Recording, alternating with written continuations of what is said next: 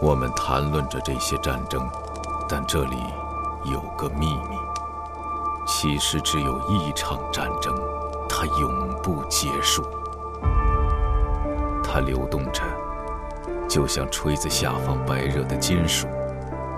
它连接起上一场战争和下一场战争，形成一条连续的长带。我的父亲参加了战争。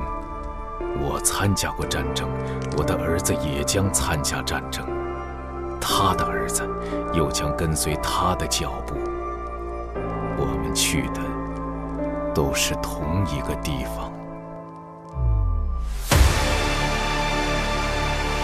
流星无处不在，潮水来来去去，但海洋始终是海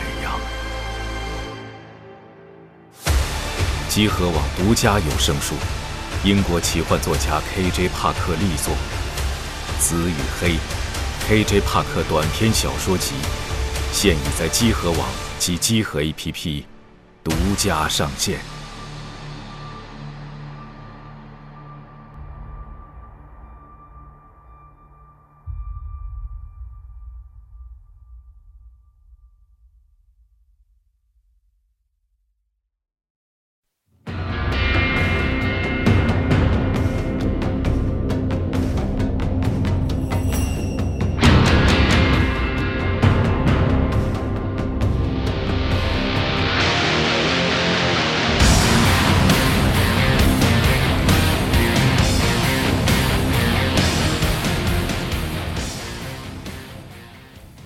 大家好，欢迎收听《刃牙》的第七期节目，我是天。嘿，我是老白。大家好，我是大巴。嗯，上次是这个运动员入场哈，呃，没有没有想到这个已经第七期了。对啊继续请大巴来讲讲这个刃牙故事。好，新的一年，新的一期，嗯感觉还是得说些有的没的，聊一会儿。嗯人家第一部总共是四十二卷，嗯，然后我们这个系列已经来到第八期了，其实。啊，有个零话是吧？嘿然后我们这次呢，也是来到了漫画的二十四卷啊，已经是过了一半了。哦，行程过半。哎，啊，新的一年呢，相信也有很多新的朋友点进来听，来听听这个刃牙的故事电台。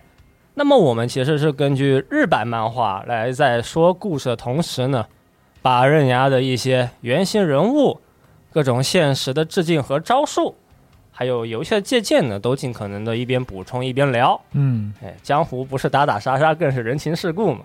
其实也算是讲述曾经九十年代呀，作者半原惠介他眼中的一个现代武林。人家漫画第一部呢，半原惠介作为曾经的武林人士啊，退隐之后呢，可以说是文武双全。他旁征博引，水到渠成的将他知道的一些江湖传说、奇人异事都变成了漫画。那所以我们看漫画的时候，特别是第一部啊，觉得特别有感觉啊，各种人那个人都很奇妙，所以给大家说的时候呢，哎，感觉也非常有意思。当然，我们讲这个东西呢，也是有轻有重，有所取舍。各种原型故事和漫画的一些呃之外的小知识啊，那我们这会多说一些。关于人物的情感部分呢，啊，谁和谁有关系，谁和谁他们俩关系特别好，这一部分呢，我是不会讲太多啊，一笔带过。如果说是各位听到某一个人物、某一个地方、某一个段子就感兴趣了，觉得有意思了，开始看人家漫画了，哎，我也是觉得非常好，非常开心，哎，就这么一个意思。人活一世，草木一春嘛，对吧哎？嗯，做了一点微小的工作。没有，没有，没有。嗯，这一期呢，我们是继续地下格斗场最强淘汰赛。俗话说，小马乍行嫌路窄，雏鹰展翅恨天低。都说男人会在一生之中啊，有过去想要成为地上最强的念头，而世界各地的格斗家呢，都带着这样的梦想来到地下格斗场。这里除了不准用武器，怎么打都可以，战到最后就是胜利。当然，你也不能说叫人呢一个人打三百个，那也不行。嗯，今天我们第一场呢是拳王麦克对阵跆拳道高手李猛虎。这个拳王麦克体重一百公斤，身高一米八二，人物原型呢就是拳王泰森，一场比赛能够赚一千万美元的男人，这个都很熟悉啊，嗯都不用多说。今年是五十四岁的泰森，也是刚刚打完一场表演赛，收入也是一千万美元，很厉害。确实在这一块呢，威力不减当年。据说泰森还是要继续打啊，打一些表演赛，然后呢，也是做一些微小的贡献，可以算得上是战火重燃吧，嗯很有意思。这个人，搞一些慈善，现在对。嗯嗯那么早在十九世纪的八十年代呢，曾经有一位著名拳王，他的名字叫约翰 ·L· 沙利文，他是拳击历史上的最后的徒手世界重量级的呃一个冠军。什么是徒手拳击呢？那简单来说呢，就是不戴拳击手套，嗯打起来是比较的血腥暴力，很凶狠。这位拳王沙利文呢，就曾经说过一句话，说什么呢？他说：“世界级重量级拳王啊，才是世界最强的代名词。”那麦克他来到地下格斗场，现在呀就要证明这句话。现在呢，就是证明这句话的一个最佳时机。他呀就觉得，无论遇上什么样的对手，他都敢说自己是宇宙第一，非常自信。再来看看李猛虎，他体重八十四公斤，身高一米八一，是韩国海兵队的格斗技主席示范。简单来说，就是韩国的这个海军陆战队呀、哎，八十万禁军总教头，有点这个味道。嗯韩国的海军陆战队呢，是一九四五年成立的，最早呢，基本上也是沿用了一个美国海军陆战队的规章制度。所以在李猛虎看来呀，拳击终究还是一种运动，和他们当兵的就不一样。这个拳击就不是一种杀人技巧。在比赛之前呢，这个李猛虎也是专门研究过拳击，调查过了拳击手的弱点。他说，拳击手的弱点是什么呢？拳击呢，一般在站着的时候，对空范围、打击范围都很有限，也就是横纵几十厘米、不到一米的一个立方区域，拳头这么一伸展，所以就只能打这么一个范围，很有限。那么只要我处于拳击手的攻击范围之外呢，那就能够立于不败之地。所以这一场李猛虎来说呀，就学习了、调查了，也是很有自信。对局开始，李猛虎啊是各种踢腿，专打下盘，空中飞踢，直打脑袋。他就游走在拳击手的攻击范围之外，发动进攻。李猛虎是步伐娴熟，打法灵活飘逸。麦克是拳如重炮，啊、但也是大炮打蚊子，根本就摸不到，摸不到那就很难受呀。几轮进攻下来，李猛虎是步步紧逼，麦克已经蜷缩在了边缘的擂台。这时候李猛虎就看出来呢，麦克的大腿、膝盖已经是快要坚持不住了，只要再踢上一脚，麦克就再也站不起来，比赛就会结束。所以李猛虎也是打算从地面来一个滑铲结束比赛，但他不知道呢，看似安全的体位和姿势，其实隐藏了巨大的危机。那只见麦克一只脚抬了起来，踩住擂台的围栏，他改变了一个身体的姿态，在躲开滑铲的同时，瞬间这个身前的拳头范围呀、就变到了地面，就从中段切到了下段。原本拳击手拳头啊够不到的地面下方呢，瞬间就变成了一个最危险的区域。李猛虎这个下踢呢，恰恰就是把自己逼上了一个绝境。这麦克的重拳呢，是正中李猛虎的大脸，啊，吃了这一拳，李猛虎呢是往地上一倒，啊，就地昏迷。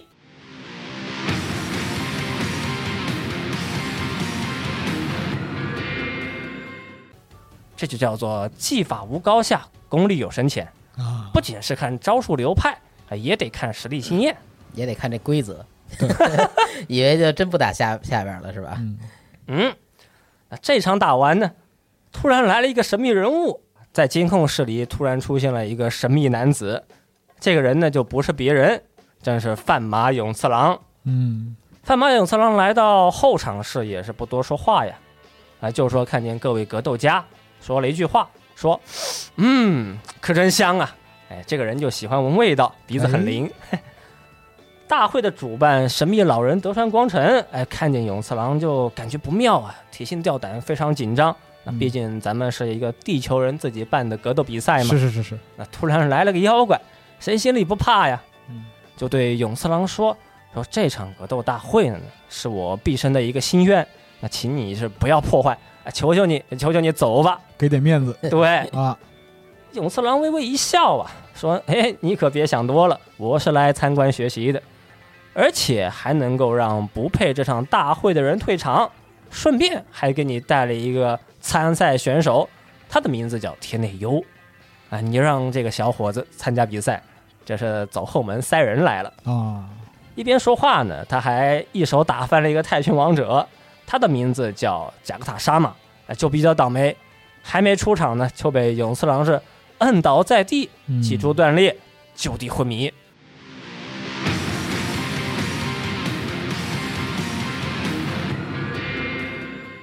很倒霉。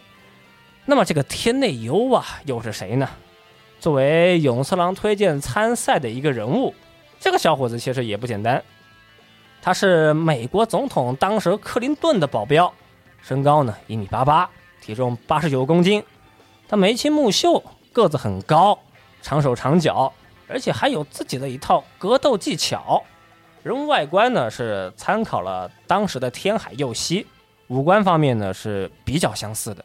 那看日剧的朋友应该都比较熟悉。啊，天内优呢，这个人其实是个好人，他不是永次郎那一路的啊。看见永次郎出手就伤人，天内优呢立刻就打了永次郎一巴掌，说：“虽然呢我跟你提我想要参加比赛，但是我没有想过去剥夺其他人参赛的一个权利。作为格斗家呀，我对你很敬重，但是永次郎你这个人不懂其他人的痛苦，我对这样的人呢是太讨厌了。”哎呦，堂堂正正对啊，在场几十个人面面相觑，气氛紧张，谁都不敢说话。嗯，哎，还是德川光臣呢，就借坡下驴，就说：“既然呢你敢打永次郎一耳光，哎，我对你这个人也很感兴趣啊。我想打这一巴掌想了好几十年了。那你现在能不能就展示自己，亮一手，证明一下你自己的实力？哎，这个就是老人的智慧呀，总不能就继续说让永次郎发病，所以也是立刻换了个话题。天内优一听这话，就说：“好呀，明白，我就先来一招。”那只见天内优呢是微微下蹲，以马步的姿势往地上发力，这瞬间地板就全部碎裂，出现了一个大坑。天内优就说：“哟，哎，不好意思，我原本呢是想跳起来耍一招，那没想到地板呢竟然是如此的脆弱。这装的，嗯，哎，德川光成看见这一幕啊，就说：“我这的地板呢也是水泥土配合钢筋啊加固而成的，真想不到你一跳起来呀、会是怎样的画面。”这一来一回啊，天内优也算是成了大赛的正式选手，之后也要登台亮相。嗯，那么我们画面再转到擂台，继续下面一场的对决。暴走族特工队长柴千春遇上了全日本柔道大师田中公平。暴走族遇上柔道，那平时根本都不会相遇的两个人呢，就在地下格斗场遇上了。哎，这或许就是缘分。柴千春身高一米八五，体重呢是七十二公斤，裤子上也是写了不少汉字啊，激动爆弹、雪花上等啊，等等等等。夜路思苦，哎，柴千春进场呢就叼了个烟，走进擂台呀，说一对一打架呀，他不是靠技术，是靠毅力与根性。那什么是根性，什么是骨气呢？话说完，柴千春是拿出烟头，往自己脖子上是用力一戳，用脖子灭烟啊，神情还一点都不变，就可以看出来这个男人呢意志力这一块呀是非同小可。黑道打架呢都得脱衣服啊，柴千春也不例外。他身上的衣服往后一丢，背后的纹身呢，竟然是三头龙王王者基多拉，纹的是现代龙，哎，可以说是非常霸气，嗯，也可以说这个人呢是比较喜欢日本特摄了。啊，柔道大师田中公平，他身高一米七四，体重八十九公斤。看见柴千春的各种行为，他倒也是无话可说。对决中，柴千春的出手就真的没有技巧和招数，那可惜了当时就没有如龙嘛，不然还能从游戏里学两招。哎，果然呢，这场比赛呀，是柴千春被柔道大师一顿痛殴。那没过几个回合，柴千春他的左手手臂啊就完全被折断，甚至是露出了骨头。看见对手已经被自己打得没个人样，柔道大师田中公平这个时候就说呀：“那接下来如果你还要继续，你就会真的非常痛苦。我不仅呢会攻击你已经折断的左手手臂，剩下的右手手臂啊，那我也不会放过。往后再打那就真的是地狱。”这话呢，其实就是劝柴千春呢，你赶紧投降吧，咱们就根本就不是一个量级，玩不到一块去。柴千春这个时候浑身是伤啊，但意志力这一块一直是死死拿捏。嗯这个时候他还是大喊一声：“干就完事了！”奥利给！啊，钢铁硬汉，嗯，柴田春又转过身去，面对观众席上前来助威的各路兄弟，就提了个问题，说：“请各位回答我，一对一打架是什么？”啊，兄弟们是齐声高呼：“啊，就是勇气和毅力！”暴走魂啊，嗯，能够喊这么齐，估计平时也没有少培训。是柴千春就说呀：“那确实如此呀，说得好。”话说完，这个男子接下来的动作呢，是让在场群众都大吃一惊。只见他把已经断了的手臂往桅杆上方是用力敲打，直到彻底断开，没了痛觉，这才回到擂台中间。柴千春这个时候就说呀：“这下就省事儿了。”两个人再次近身，这一回合，柴千春是全力的头锤。打乱了柔道的一个进攻步伐。就在田中公平呢，他闭着眼睛抱着头，感受疼痛的瞬间，柴千春呢是重拳出击，大脚践踏，就像一头受伤发狂的猛兽，连续踢踩角落里的柔道大师，直到田中公平呢是往地上一躺，就地昏迷，这场比试呢才宣告结束。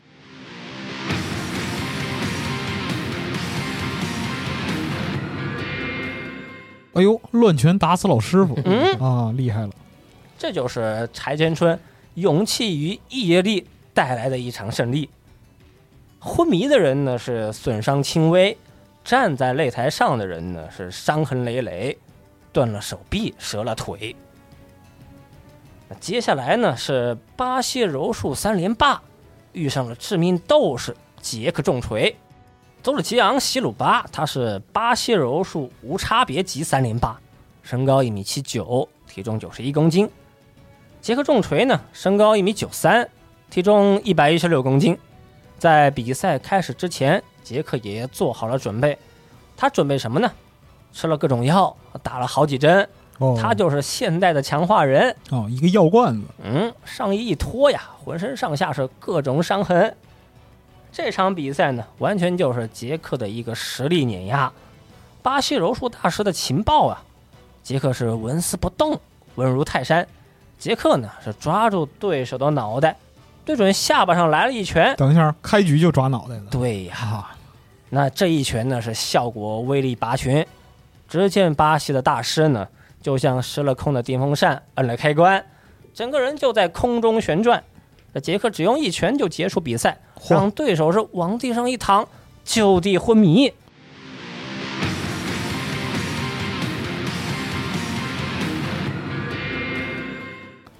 啊可怕的力量，俗话说“小母牛坐电热毯，牛逼哄哄”嘛。啊！这个时候形容杰克呀，是完全没有问题。这个巴柔大师完全都没有进入地面技的机会啊！哎，很可惜。没有展现技术的时候。是嗯，这个时候呢，观众席上永次郎啊就闯到擂台中央，这瞬间又搞得大家非常紧张，怎么回事呀？那没想到永次郎是有话要对杰克说，他问：“你是用了类固醇吧？是为了要赢而放弃未来嘛？”类固醇呢是一种激素，能够增加肌肉的力量，提升爆发力。简单来说呢，就是兴奋剂的一种，副作用啊也非常多，会导致毛孔粗大。糖尿病、骨质疏松、脱发、啊癌症，甚至是死亡。啊！这都是中年人病，不要着急 什么意思？啊！提前步入中年是呢，你看，跟家里那贝恩也是这样。对呀，你看脱发什么的 啊真狠！啊！杰克呢，当然是用了各种兴奋剂和类固醇。他就反问永次郎：“你是不是搞错了什么？难道为了长寿就要放弃胜利吗哎，你看人说的，？”哎，一句话就怼过去。嗯，突然，擂台上的气氛就非常凝重，嗯，两个人随时都可能动手。哎，这个时候，刃牙就冲到擂台中央啊，就踢了杰克一脚。刃牙就说：“难道你觉得你有权利和永次郎打吗？”暗示就是他是我爸爸，我和他有仇呀。杰克就说：“对你我就一句话，与永次郎对决的权利并不是只有你才有。哦，哎，话里有话，对，说完呢，杰克又到永次郎身边说了一句悄悄话，然后呢是头也不回走下擂台。嗯，旁边刃牙呀是被永次郎甩了一巴掌，整个人都飞出去好几米开外。哎呦，爹打儿子天经地义，嘿嘿，又来这一套。哎，永次郎就心想，那杰克挑战我的权利是大大的有啊。这个伏笔咱们之后再说。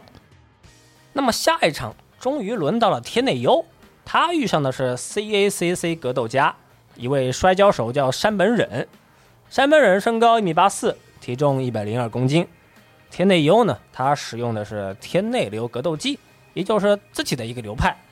比赛开始之前是面带微笑和山本忍是握手，非常有礼貌。这个人啊，根本就不像一般的格斗家，什么凶狠啊、较劲没有。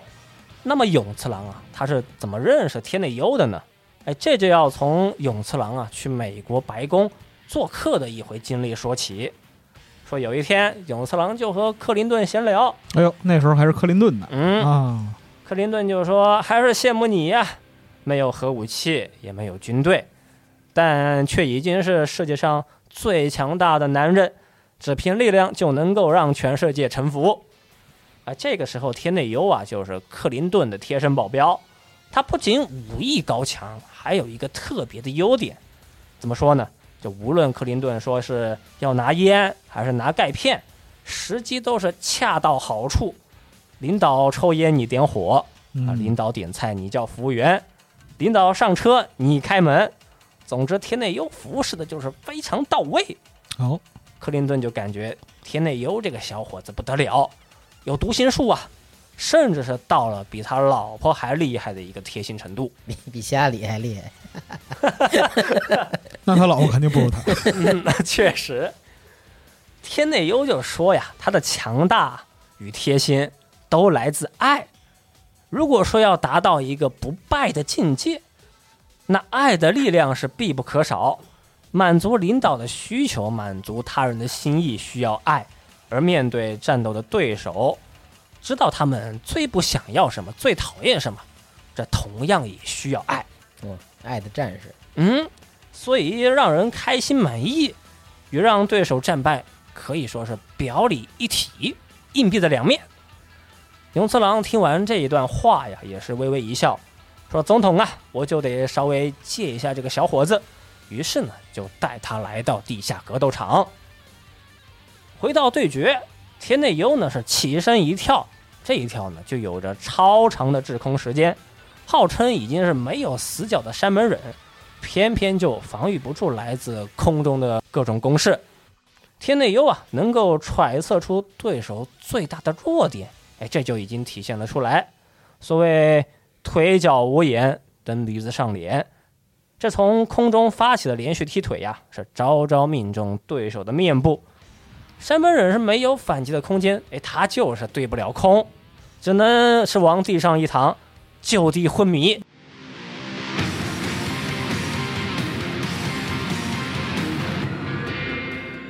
又就地昏迷了。哎啊，这场比赛也是非常快就结束了比赛。一边倒的啊，那么说到空中连续的踢腿必杀呀，各种白宫无影脚啊，对 各种格斗游戏里、电影里都非常多。KOF 里板崎游里的飞燕凤凰脚，啊金家盼的飞翔脚，很多啊，都是滞空时间长，踢的还久。那么继续下面一场比赛，终于是轮到了武神余地独步，他的对手呢是铁拳保镖理查德·费鲁斯。理查德·费鲁斯身高一米八一，体重一百二十九公斤，工作是夜店保镖。这个人很特别，平生就有三大爱好：喝酒、打人和挨揍。上场之前呢，先得喝二十杯，这个酒喝完了，费鲁斯管这个叫适量饮酒。然后呢，再叫上三个大汉，这三个大汉呢手里都拿着棒球棍子，直接就往费鲁斯身上砸，无论是脖子、肚子、眼睛珠子还是脑袋瓜子，他都不躲，根本就不闪避。有牛子吗？你猜猜，甚至是边挨揍还大吼：“你们三个是不是都没吃饱？再不用力，我就要把你们剁成肉碎没吃饭吗，弟弟？”嘿，差不多就这意思。啊，棒子都打断了，三个大汉都打得筋疲力尽了，这才算是就结束了一个赛前热身。费鲁斯号称世界第一硬汉，打了两千场架呀，从来都不躲避对手的攻击，也从来都没输过。他就是帮硬的代名词。费鲁斯呢，就是这样的一个人。那这样刚猛的一个男人，你说他有原型吗？还真的有。费鲁斯的外观呢是叼着雪茄，一个寸头猛男的形象呢，是取自六七十年代非常著名的一个摔跤选手，名字叫威廉·阿菲鲁斯。哦，这个人呢，据说啊也从事过夜店保镖。那么在对决之前，费鲁斯是穿着礼服，打着领结，啊一身漂亮的保镖制服走进擂台。那么余地独步呢，也是穿着西装，回应对手的风格。余地流十段元祖，余地独步，他就是这样一个非常会读空气的男人。对决正式开始，两个正装暴徒啊，也是达成了一个不言而喻的默契，不逃也不躲，开始了一个西部风味的互殴，就铁拳定胜负，谁都不会往后退一步。打完一轮，首先往地上一躺的是余地独步，啊，拍了拍灰，又站起身来。他说：“这个美国风味的互殴啊，感觉非常不错。下面就轮到我的回合。”话说完，一脚前踢是正中费鲁斯的腹部，踢中了要害。费鲁斯这个人呢，是瞬间表情凝重，满头大汗，但还是强行挺住，用上勾拳回敬了独步。独步呢，这个时候当然也是咬紧牙关，立刻用一发肘击向对手的脑袋冲去。独步就说呀：“我可最喜欢西部片了，尤其是约翰·维恩参与的那一些毫不留情的斗殴。”俗话说呢，宁吃三拳也别吃一肘。那费鲁斯 吃了一肘，还能再吃三肘。他下一拳呢，终于是逼得余地独步啊，是结束了一个纯粹的肉体对抗啊，逼得余地独步开始使用他的技术。这个时候，独步的架势呢，就已经切换到了三战之行，这个就是空手道自古以来的一个防御架势。呃，通过呼吸法。完全使用出来的三战之行呢，就能够据说承受一切的攻击。那么关于这个三战的姿势呢，也可以再多说两句。这个姿势啊，是双腿一前一后，微微的屈膝站开，呃，之间的距离是与肩同宽，脚尖这个方向是略微内八，上半身放松，下半身紧绷，也就是所谓的一个上虚下实，配合呼吸呢。达到一个稳定的姿态，呃，我不知道这个扛伤害啊到底怎么样，反正一些朋友啊，据说在公交上、地铁上都会用这个姿势来站立，据说是效果不错，站得非常稳。就他们神心会的人这么这么上下班时候 站是吧？啊，在地铁里打出一记正拳啊！嗯啊，回到擂台呢，独步就说：“那不好意思啊，大兄弟，你的拳头实在太猛，让我一不留神呢。”就用上了技术，那么游戏呢也就到此结束。随后啊，独步是对准喉咙一发惯手，终结了这场比赛。费鲁斯呢是立刻往地上一躺，就地昏迷。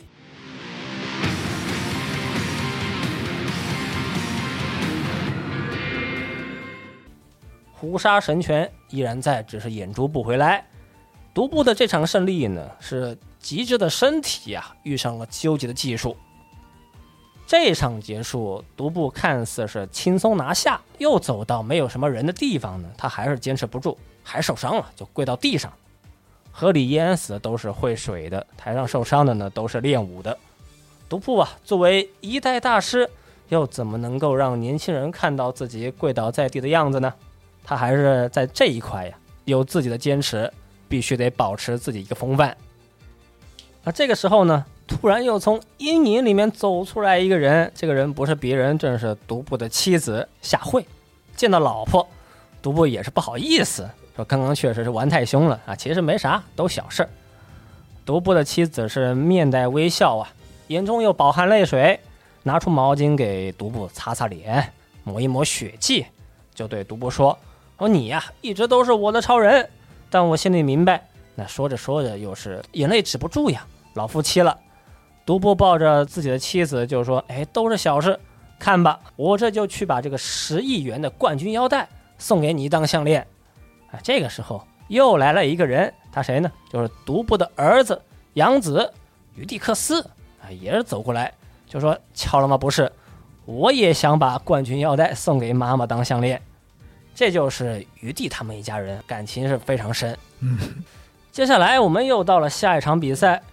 奥林匹克业余摔跤手罗加哈伦遇上了和气道的达人射川刚气，两个人体格呢相差非常大，一位是壮汉，另一位呢就是戴着眼镜的一位矮小老人。罗加哈伦体重一百三十九公斤，身高一米九五；射川刚气身高一米五五，体重四十七公斤。哎，这这个时候呢，他已经是。七十五岁高龄了，哎，射川刚气号称是活着的传说呀，人称达人中的达人。老中文版又给大家翻译说是叫武圣。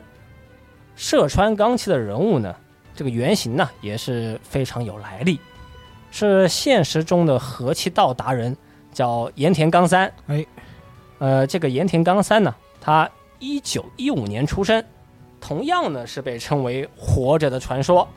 同样，这个人身材也不是很高大，身高一米五四，嗯，甚至可以说非常矮小，嗯，体重四十六公斤。和气道这种武术呢，主要是使用关节技和头技，讲究以柔克刚，借力打力，人气合一。盐田刚三呢，现在也是留存了很多视频资料，哎，都能查，都能看。嗯，有一些演武啊，你看上去非常夸张，都是那种对手。一碰就倒，一摸就碎，嘿嘿，一些人呢就觉得，哎，你这不就闹嘛，就表演嘛，就上门踢馆，哎，觉得可能是一个柳龙泉式的人物，哎，就前去挑战，但是实际交手之后呢，被打败了，才发现呢，这个和气道确实有东西，要形容的话呢，也只能用两个字：神奇。但其实和气道啊，它不是一种超能力啊，不是表演。也确实是一种理解人体构造之后呢，创造出来的技术。呃，盐田刚三他的经历里面呢，有一段比较著名的故事吧，就是当时啊，罗伯特 ·F· 肯尼迪这个人是曾经美国总统约翰·肯尼迪的弟弟。罗伯特 ·F· 肯尼迪呢，自己也是担任过美国的司法部长这样的一个人。在六二年，就是他们夫妻呀去看盐田刚三的表演。武术表演这个演武结束之后呢，肯尼迪身边有个保镖就很有意思，就不服气，说估计也就觉得这你们这些日本人不就是扯淡吗？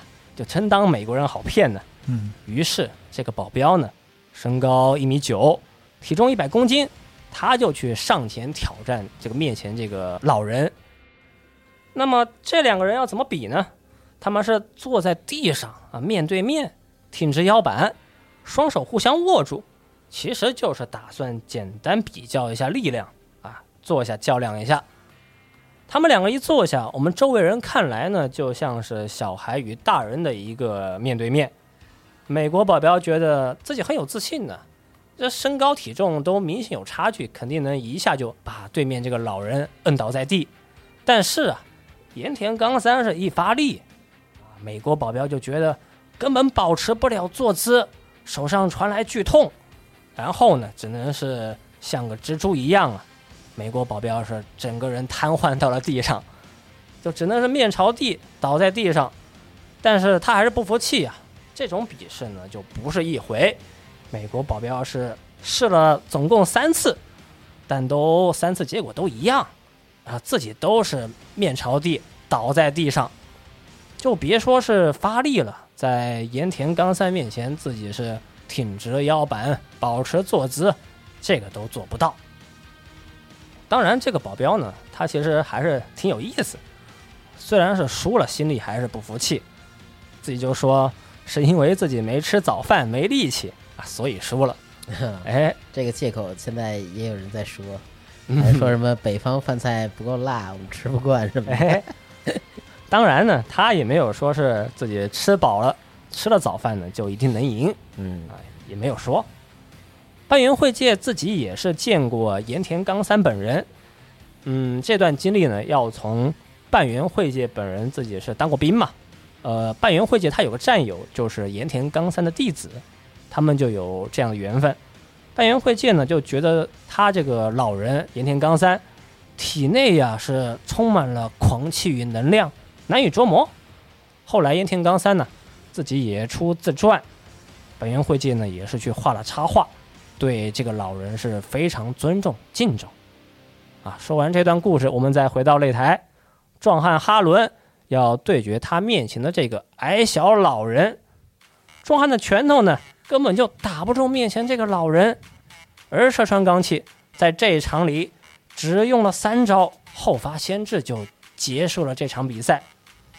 第一招是一个入身进入对方的死角，自己的肩膀撞上哈伦的腿，让他失去平衡。哈伦呢是撞到了围栏，门牙被撞得稀碎。第二招呢是一个入身头，射穿钢器从下往上对准哈伦的下巴，使用推掌，这就把高大的哈伦是摁倒在地。这个时候哈伦呢，他已经是视线模糊，大脑震荡。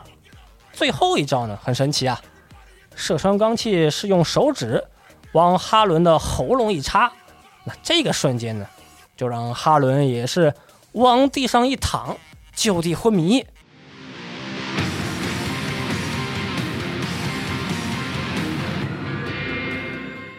哎，这个就是和气道的力量。那么到此为止，淘汰赛第一轮。那我想说的就是上面这几场。接下来呀，就是淘汰赛第二轮的八场较量。那么第二轮，首先呢就是范麻刃牙遇上了巴西的纯粹战士兹鲁。巴西战士兹鲁体重一百零一公斤，身高一米八二，是一个黑人大哥。那他的来历呀，得从一段历史说起。说巴西呀，过去从非洲大陆进口黑奴，那个时候运送黑奴的货船呢，船上条件其实都非常差。就不把这些黑人当人看的那个时候，更谈不上什么健康管理啊，不存在。所以到达巴西之前，很多黑人呢都因为这个传染病、饥饿，都死在了这个运输过程中。只有一小部分人能够活下来，但是这个活下来的人呢，不仅仅是因为幸运，更因为他们这些人有顽强的生命力、繁殖力和斗争力。这种强壮的身体呢，都具备了一定的水准，达到这些指标，才能够让他们有机会能够活下来。那么这些人呢，就是子鲁的祖先，他也继承了来自祖先的超长的身体能力。家里一共有八个老婆，一堆孩子，一大家子几十个人吧，非常热闹。嗯，那子鲁要怎么养活他们的家人呢？他可不打工。也不是个体户，不开店，他就靠自己打猎，给家里面弄各种粮食，弄各种食材。他狩猎的方式也很特别呀，不用任何道具啊，没有弓箭，没有短刀，也不用陷阱。出门打猎就自己穿个短裤，但是呢，每一回都能够满载而归，肩膀上扛个蛇，嗯，手里提个鳄鱼，抓个豹子。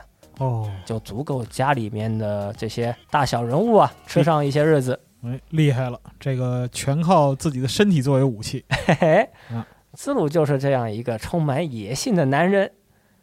两位选手进场，但是还没有打响这个比赛开始的信号啊。兹鲁看见刃牙，就是一个标准的德式背摔，动作干净利落。刃牙呢是还没有反应过来，就已经是。往地上一躺，就地昏迷。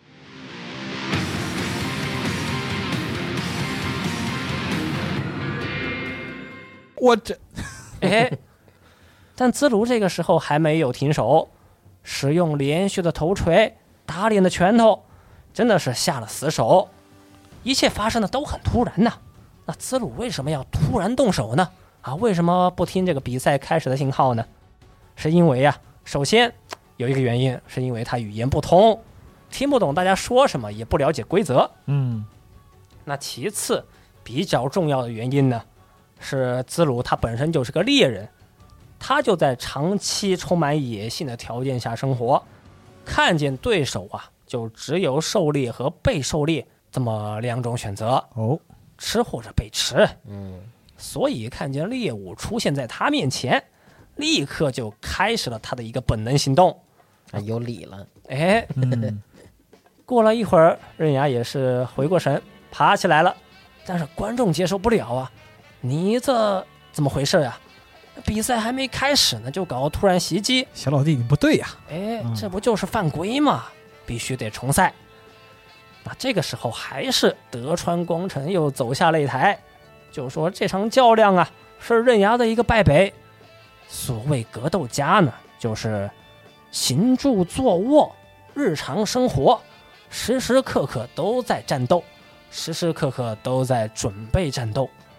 那我们地下格斗场啊，不是拳击擂台，我们也不搞体育竞技那一套。曾经的王者呢被偷袭击倒，那也得判输啊、啊，没有什么借口，没有什么原因。哎，自然选择优胜劣汰，嘿，没错，在历史上啊，九一年世界空手道大会选手权里面也有过类似的一个比赛，也有类似的判决。当时呢，最高的裁判长是大山贝达，他就说过这样的一段话。他说：“真正的胜负对决呀，那还是一瞬间都不能够大意，仅仅是因为发出一个中断信号，就放松警惕，那在我这里可是说不过去。”呃，刃牙一听这个解释，也是头一低，确实如此啊，人说的对，有道理啊，对吧？是自己做的不到位，大意了没闪，于是呢，也是准备走下场去，承认是自己的一个失败。但兹鲁呢，这个人就很有意思，看见自己的猎物又醒了过来，那不还得狩猎吗？对吧？狩猎还没结束呀，于是又抓着刃牙一顿揍呀。只要猎物还能起来，还能走，那就得继续自己的打猎。那这个时候，刃牙已经是非常清醒，做好了战斗的准备，明白了他的对手是什么样的人。你要战，我便战。那我的技巧千千万，反手就是一招侧身撩阴腿，精准命中了子鲁的大腿根部两腿之间。只见子鲁的战斗短裤瞬间是血流不止，人呐也是往地上一躺，就地昏迷。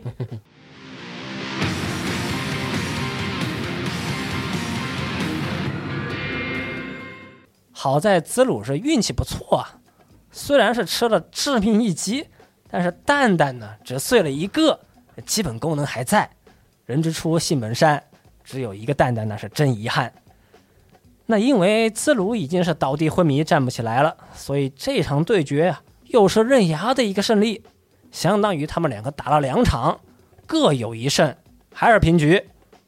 刃牙也是在旁边就等待兹鲁醒过来，那必须还得再打一场啊，三胜两负嘛，对吧？只剩一个蛋蛋又如何啊？但这个兹鲁家里可是有八个老婆，一个蛋是不够的呀，朋友。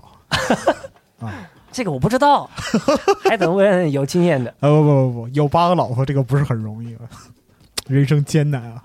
两位的第三场啊，首先是兹鲁把刃牙拖到地面，以骑乘的姿势用拳头、头锤加上啃咬，这些招数看似都是充满野性、毫无技巧，但总是能够做出来最正确的判断。这可能就是所谓的真功夫假把式，丑功夫俊把式。嗯，骑在对手身上呢，在现代格斗技中啊，也是一个非常有利的位置。很多朋友都玩过各种射击游戏嘛，嗯，高打低，打傻逼，哎呵呵哎哎就这么一个道理。啊，乘马击炮拳，嗯，但刃牙呢，他可不是凡人。只见他是腰部发力，就将一百公斤的兹鲁是抱了起来，看似他准备双指要插对手的双眼，但其实也是虚晃一招。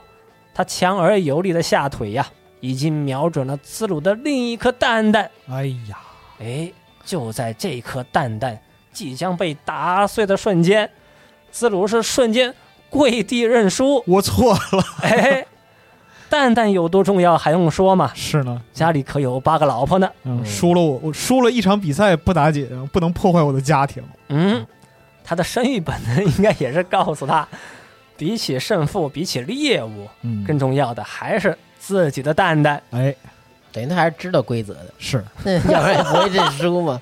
真真狠啊！就所以关键知不知道规则的核心是有没有被打疼。对啊，演继续演，哎天上下雨，地上滑，自己跌倒自己爬。哎之后的故事咱们下期继续。哎呦，好，这么快又下期了，操，还没听过瘾呢。还行，比上次录的时间已经长一些了。哎是是啊，上次大家反馈都说过快啊快了，过快啊！来个匀速短了，然后 这次我们又恢复正常了啊。来个匀速，嗯，我觉得行。嗯好，成，那家里有 story 刃牙节目，我们下期再见，下期再见拜拜各位拜拜。